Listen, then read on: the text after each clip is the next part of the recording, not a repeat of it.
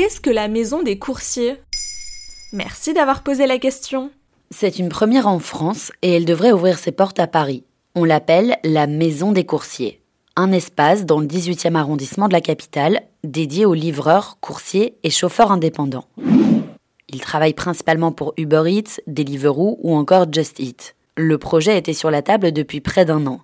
C'est une idée du groupe communiste de la mairie du 18e et en particulier de la conseillère Barbara Gomez. Dans une interview au site Combini, voilà comment elle décrivait l'initiative. Un vœu qui fait écho à une vieille revendication des livreurs, avoir un lieu où se retrouver. Un lieu où se retrouver, mais pas que. Un refuge pour se reposer, s'abriter du froid, prendre un café, recharger son téléphone ou encore avoir accès à des sanitaires.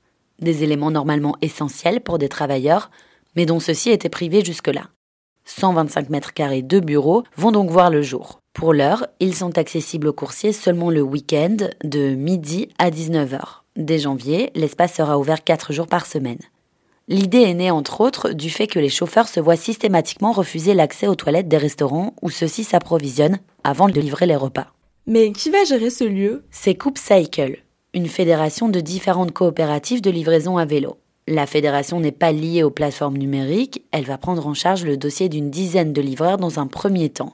Pour Barbara Gomez, c'est donc l'occasion d'organiser des permanences syndicales et juridiques, voire des formations sur la sécurité routière, ou encore un accompagnement vers la création de sa propre structure ou la recherche d'un job de livreur, mais salarié.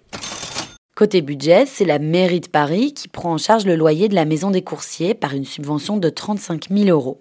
Mais à terme, la capitale exige que les plateformes prennent le relais pour assurer leurs obligations relatives aux travailleurs précarisés. Mais est-ce un combo gagnant pour les plateformes? Alors oui et non. L'idée n'est pas de faire ce travail à leur place et de déresponsabiliser les plateformes, ni pour les associations de protection des travailleurs, ni pour la ville de Paris. C'est ce que rappelle l'élu dans une interview donnée au Figaro le 3 octobre 2021. Le but recherché n'est pas de rendre service aux plateformes dont l'ingénierie juridique vise à retourner la législation sociale et provoque une dégradation des conditions de travail des livreurs. Il s'agit plutôt d'aider les coursiers à s'organiser collectivement pour faire valoir leurs droits ou même d'aller au contentieux avec les entreprises. Quoi qu'il en soit, le lieu devrait être officiellement inauguré fin octobre, début novembre 2021.